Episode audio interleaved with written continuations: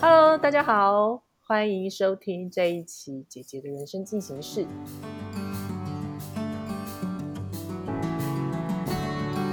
有没有发现？嗯，我们在十二月初的时候，我们做了第一本的好书读书会。那我们里面有一个创作者，他让人大家眼睛为之一亮。他怎么好像几乎是把一整本书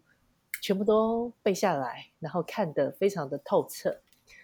嗯，这对好说的我们的团队来说，让我们非常的讶异。佩居到底怎么做到的呢？让我们欢迎佩居。Hello，大家好，我是佩居。嗯，那很高兴今天有这个机会可以上好说的 Podcast 的节目，来跟大家聊聊《好感力》这本书。嗯，佩君，你要不要先跟大家好好的聊一下《好感力》这本书大概在谈的事情是什么呢？嗯，我想啊，《好感力》这本书其实就诚如我的文章，还有我们在十二月初的直播节目上面有跟大家分享过的。那我们一般人呢，可能会对于好感，其实这件事情跟人气很容易会把它串联在一起，会觉得说，今天当我们看到一个人他很受到欢迎，或者是学校里的风云人物，或者是一些我们在电视节目上面常常会看到的名人，那他拥有很高的人气，很受人欢迎，我们很自然的就会认为，那这个人他的人气很好。好感力一定也就会很好，但是在看完了这本书之后，才会发现，其实人气跟好感力啊，它根本就是两件不一样的事情。人气它一个它是外显的，是我们必须要往外去探求的。因为当我们今天想要追求高人气，我们可能就会在自己的一些行为处事，甚至是应对上面，产生一些为了。迎合迎合人气，做出想要让别人喜欢的事情，然后表现出来一个比较不是太真实的自我。那好感在书里面，作者是告诉我们，其实好感它这个是我们自己与生俱来的一个能力。我们如果今天能够把我们自己本身内在丰富起来，让我们自己感觉到开心快乐。我们自然而然散发出来，让别人喜欢跟我们亲近、跟我们相处，这样子的一个能力，其实才是好感力。嗯哼，对，嗯，好，嗯，好感力的书中，其实它大概有提到有三点嘛。第一点就是告诉大家说，你要呃真实活出真实的自己。第二个其实你要做自我觉察。那第三个是文字力很重要。对，那文字力很重要这件事情，在我们 刚过去的这个礼拜，让大家的礼拜，对大家应该非常非常的有感。没想到文字文章写得好，其实还可以拿来当做是保护自己的一个武器呢。对啊，哎，从这从这件从这个文字力这件事情上，因为你开始经营你的自媒体多久的时间了？哦，我开始经营自媒体是今年四月底的时候，才正式成立了我的脸书的粉砖，那开始朝向写作的这条路迈进。所以到现在差不多是八九呃七八个月的时间。嗯，好，你当初是什么原因会让你开始这一条路？嗯，那可能就要先跟大家先短简短的先自我介绍一下。因为我本身我原原本是在一家美商公司上班，那到现在已经有二十年的资历了，从来也没想过，其实自己在职场之外还能有什么样的可能性跟发展。因为一路以来，其实就是都是在走体制内的路嘛。我们每个人就是念书，然后毕业，女生就是出了社会找了一份好的工作。然后结婚生小孩，那接下来就是等退休。那我一直都没有去想说自己还会有什么样的发展，直到呃去年的年底，因为身体出现了一些状况，那我在看医生不断的回诊之后，那也跟家人讨论了，最终是决定还是先以身体健康为主要的目标，所以我就暂时离开了工作二十年的职场。然后变成是一个完全 free 的自由人，那在这个时间点，那我同时因为没有了工作，那时间都是自己的，所以我接触了大量的阅读，还有一些线上的学习的课程。因为这样，所以让我自己找回了我喜欢写字的这样子的一个，可以说是兴趣跟热情。好了，那因为这样，所以我就开了在脸书开了粉砖。原本的起心动念只是想要分享一些生活上的一些领悟，还有一些可能我们周遭有一些好康，想要分享给大家。原本的起心动念就是很单纯，想要为自己的生活留下一些东西，留下一些记录，这样子。嗯哼，好，那在做的在做自媒体的这个过程中，你觉得对你来说最有趣的事情是什么？然后最痛苦的事情是什么？我觉得最有趣的事情是心境的转换。哎，其实说实话哦，虽然一开始啊起心动念是想要分享，想要分享文章、分享生活，还有分享一些好康给大家，但是因为你知道嘛，粉砖是一个公开性的一个，算是一个平台，所以当你在粉砖上面有一些输入的时候，自然而然就会有网友给你回馈。那这个时候，其实就连接到我们不管是粉砖或是个人脸书页的一些按赞数跟一些留言，还有分享。那我觉得最有趣的就是，其实说好说呃说说好听是说我一开始是为了分享，但是其实中间的过程，我的心情其实也是会跟着按赞数，还有网友的留言数会跟着高低起伏。可能我今天觉得，哎，我。花了好久的时间，我绞尽脑汁写完了一篇文章，怎么今天的按赞数这么的差？或者是今天的今天的网友好像没什么反应，那我的心情就会觉得有一点有一点沮丧，就会觉得哎，自己好不容易努力生出来的一篇文章，怎么好像都没有办法引起别人的共鸣？然后这就会让我变成我在写下一篇文章的时候，我可能就会。为了想要写出让大家都喜欢的文章，那我开始就会陷入了比较比较一个不知所措的一个状况，因为我我我变成我要到处去找大家有兴趣的话题，或者是我可能要去营造一个什么样的气氛，为了想要让大家能够一眼吸睛这样子。但是后来其实就是慢慢慢慢的。因为也看了很多的书，包括后来《好感力》这本书，其实更验证了一个说法是：其实啊，当我们不知不觉迷失在暗战术这样子的一个无限回圈里的时候，其实就是静下心来问问自己啊，当初你开始写作，当初开这个粉砖的起心动念是什么？我不就是只是我不就是为了要分享给大家？我不就是为了希望文字能为我自己的生命留下一些什么记录吗？那我为什么要这么的在意今天到底有多少人来按赞，然后有多少人留言？因为或许别人不是不喜欢这篇文章，可能是这篇文章里面内容讲到的内容是他现在这个时间点他没有什么感觉，没有什么共鸣的。但是那不代表他不喜欢我。或是他不喜欢这个粉砖的一些氛围，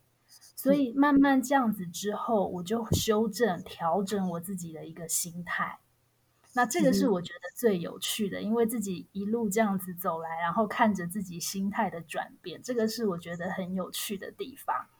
那第二个很有趣的地方是，透过了这样子的一个文字的一个传达，其实让我结交了很多志同道合的好朋友。大家因为文字，然后因为书籍而结缘，分享很多彼此不同的交流，这个是让我觉得文字带来的一个很大的一个礼物。因为今天同样的一篇文章，或者是同样的一本书，不同的人来看，他有不一样的想法，不一样的一个观点来解读书中或是文章中的一些内容的时候。那我觉得彼此之间的这个交流，其实是可以补足很多自己在想法上面或是观念上面的一些不足。那我也因为这样认识了很多好朋友，所以这是我觉得文字，我觉得粉砖给我带来一个很大的一个礼物。那至于 Amber 刚刚问到有没有痛苦的地方，有哎，其实有在写作的人应该知道，我们有所谓的日更、周更、月更这种，就是你的更新文章的频率有多高。那一开始我尝试过日更，那个就是你每天都一定要更新一篇文章，但是后来发现这实在是太痛苦了，我日更日更更到有点怀疑人生了，因为你每天必须要想出一个主题，或者是一个能够触发你心里感触的一个点，然后把它衍生发挥成一篇文章。那可能因为是个性的关系啦，我比较比较少去发那种可能只有两三句啊，或者是就摆一张随便放一张照片上去，然后就不解释的这种这种小小文章。我通常的文章是是可能是真的是有一些感触的，所以那个时候的日更对我来说简直是 要命。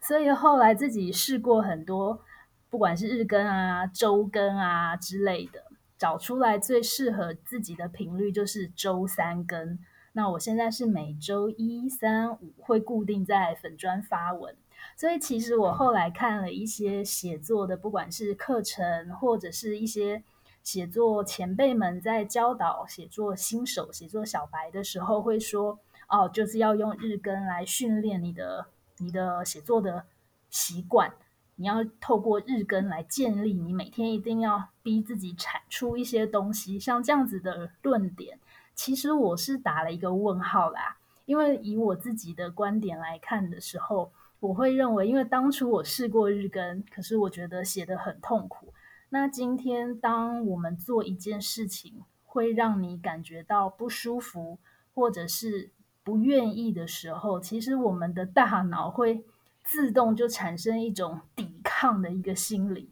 那就会变成当一开始我还没有找到我写作的一个正常的频率跟热情的时候，我的大脑就已经先帮我做了一个阻挡的动作。那你久而久之，你就会把写作当做是一件苦差事，就更不想写。所以我后来是自己帮自己找到了一个我觉得可我我还蛮舒服的一个频率。周三更是我可以接受的，那也是我对我自己的粉砖的读者们的一个 commitment。我觉得那就是我的承诺，所以现在周三更，我觉得我还蛮开心的。那前面的过程是我认为有点痛苦的部分。好，那你在这一段呃，从日更到一周三更这样子，呃。你花了多久的时间？大概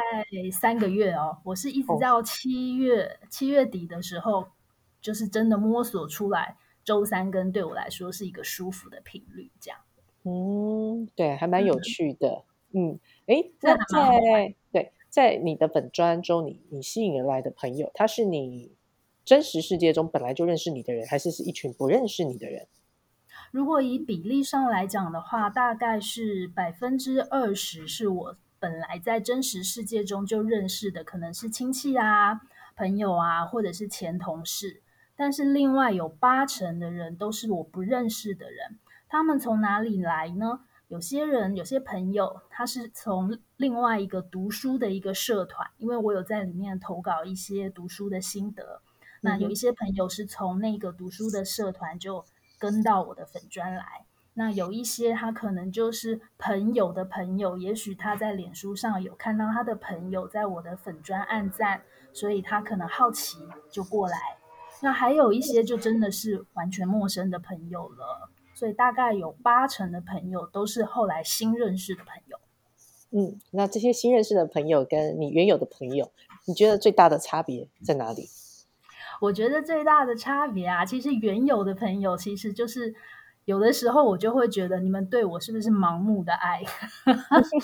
因为就是因为已经有建立在已经相识、已经很熟悉的一个基础之下，那好像变成哎，你可能无意当中你变成了我的铁粉，可是这样就会变成哎，我如果真的写的不好，或者是说你觉得这个观点你不认同的时候，你是不是就是眼盲？你也不会告诉我，就是盲目的暗赞。那反而是这些新的朋友，我觉得就像我刚刚说的，很有趣的是，就是今天针对一篇文章或者是一本书，大家的不同的观点，其实透过这一本书，透过这一篇文章，可以进行一些互动。我觉得这一点是让我非常珍惜，而且我认为这是很宝贵的一个经验。因为常常我我们自己可能会觉得，哎，我看事情我已经尽量客观喽，我觉得我这篇文章已经有涵盖到不少的面向了，哎。但是没想到网友的留言，这些朋友的留言会让你发现，哦，原来还有这样子的一个观点，或或者是说，哦，原来这个我没有想到。我觉得这个对我来说是最大的一个收获。嗯哼，嗯，蛮有趣的。好，其实你刚刚前面说的这一段呢，就跟《好感力》这本书里面说的，其实有一点点类似。就是这是你自己的书斋里面，呃，你自己的心得报告里面，其实也有说一下，就是好感力跟人气值它是不一样的。那好感力本身会让你更快乐。那刚刚你大概有说了，就是。因为写写自媒体，所以你也认识了一些在你原有的朋友圈以外的人，他们给你之间的回馈是相对会是在这个世界上中让你看到了哦，原来有很多人想法跟你不太一样。那你有遇过负情绪吗？你是说在这些网友的留言中吗？对你有遇过负面情绪吗？到目前为止，倒是还没有出现我们网络上面说的酸民。目前为止是还没有出现过，但是我想可能跟我写的文章的文体可能会有一些关系，因为我主要是分享生活、分享阅读这一方面的，所以真的要说酸民的话，嗯，他不是酸民啦，他只是说他的他的认知的点，可能跟我写出来的一个观点可能有一点不太一样。但是像这样子的话，我会很很欢迎，而且我非常喜欢看到不一样的观点。那我反而会跟他有比较多的互动。那也许如果今天当我的文章，嗯，如果像是最近好了，可能针对这个那个李王事件，这个红红事件，要是我可能如果有分享一些我的观点的话，或许。可能就会有一些所谓的酸民，或者是比较负面的一些情绪的网友来留言。我我觉得这个可能要 based on 那个文章的文体来看。嗯哼，嗯，这个蛮蛮有趣的。好，那在写文章的过程中，它是让你开心快乐的一件事情吗？是，它会让我完全忘记时间的存在。但是我觉得很妙的是。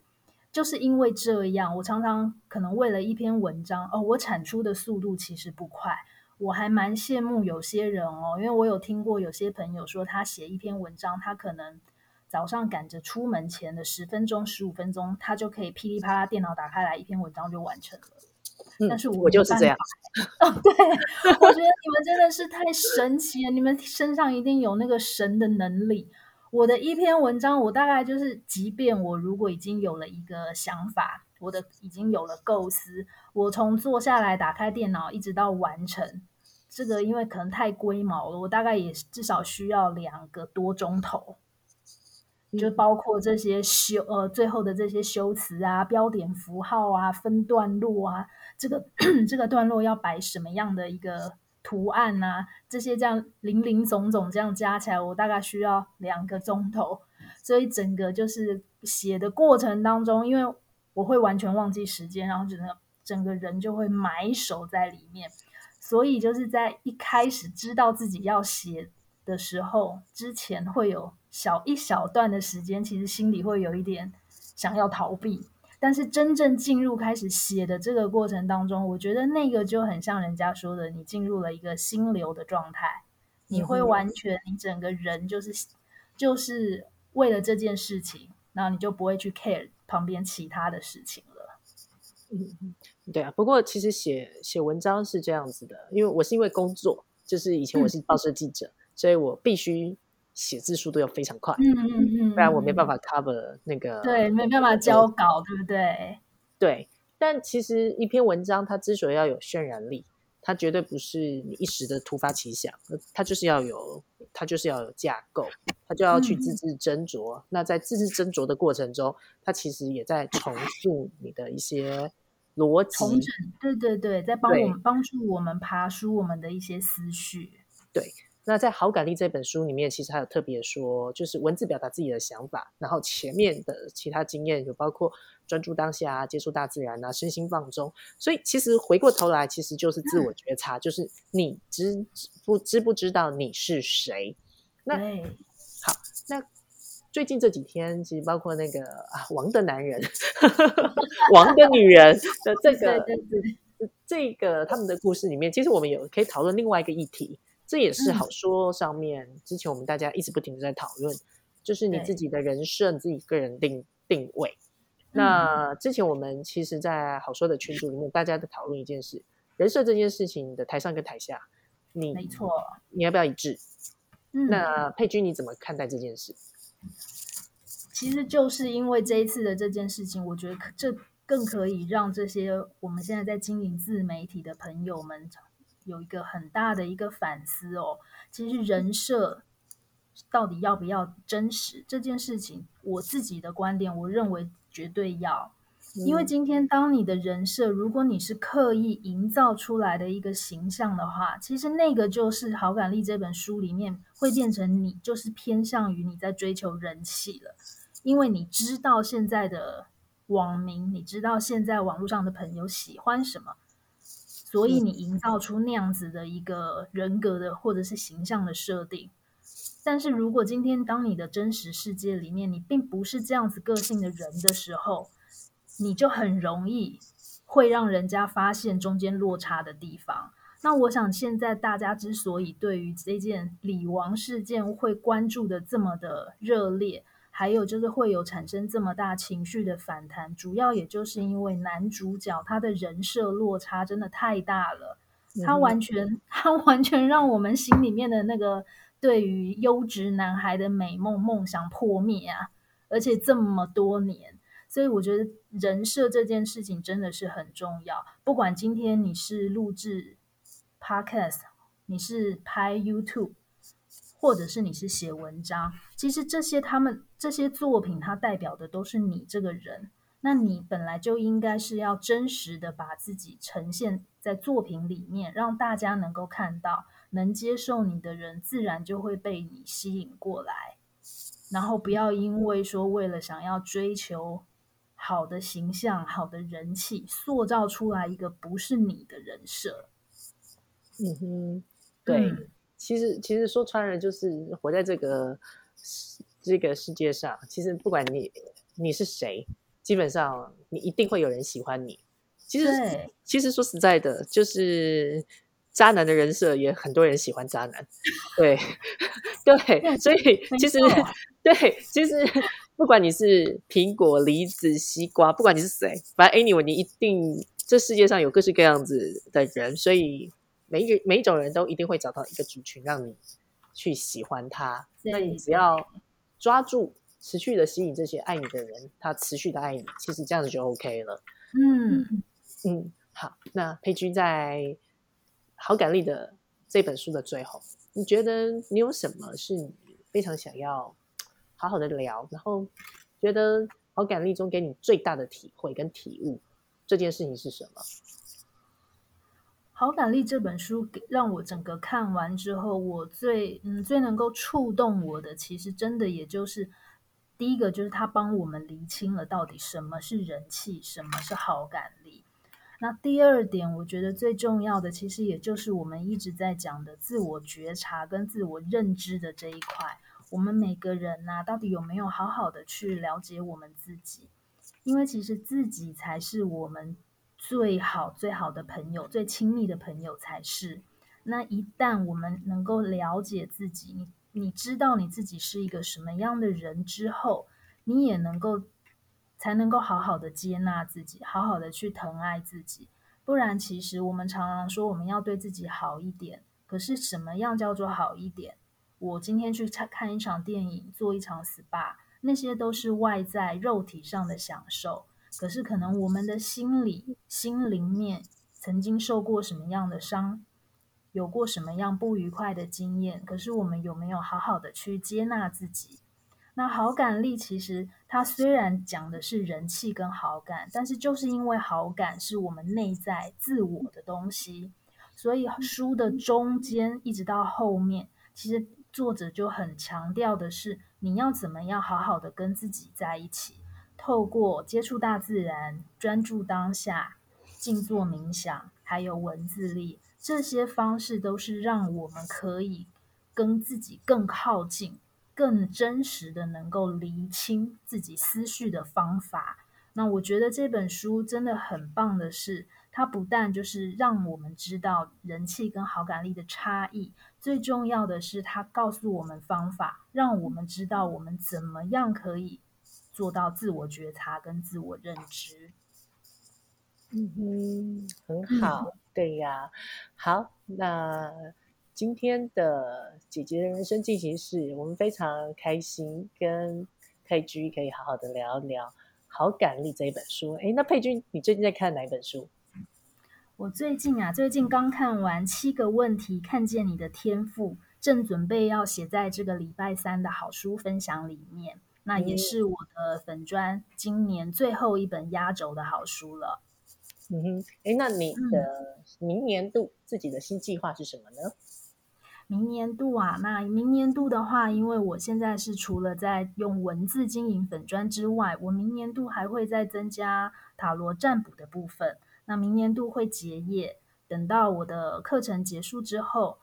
在塔罗占卜这一块，我还会有我自己的个人的官网的一个架设。所以明年整个的计划就会主要是偏重在塔罗的这一块。嗯，那除了用文字书写。做自媒体以外啊，你还会有考虑到其他的媒介吗？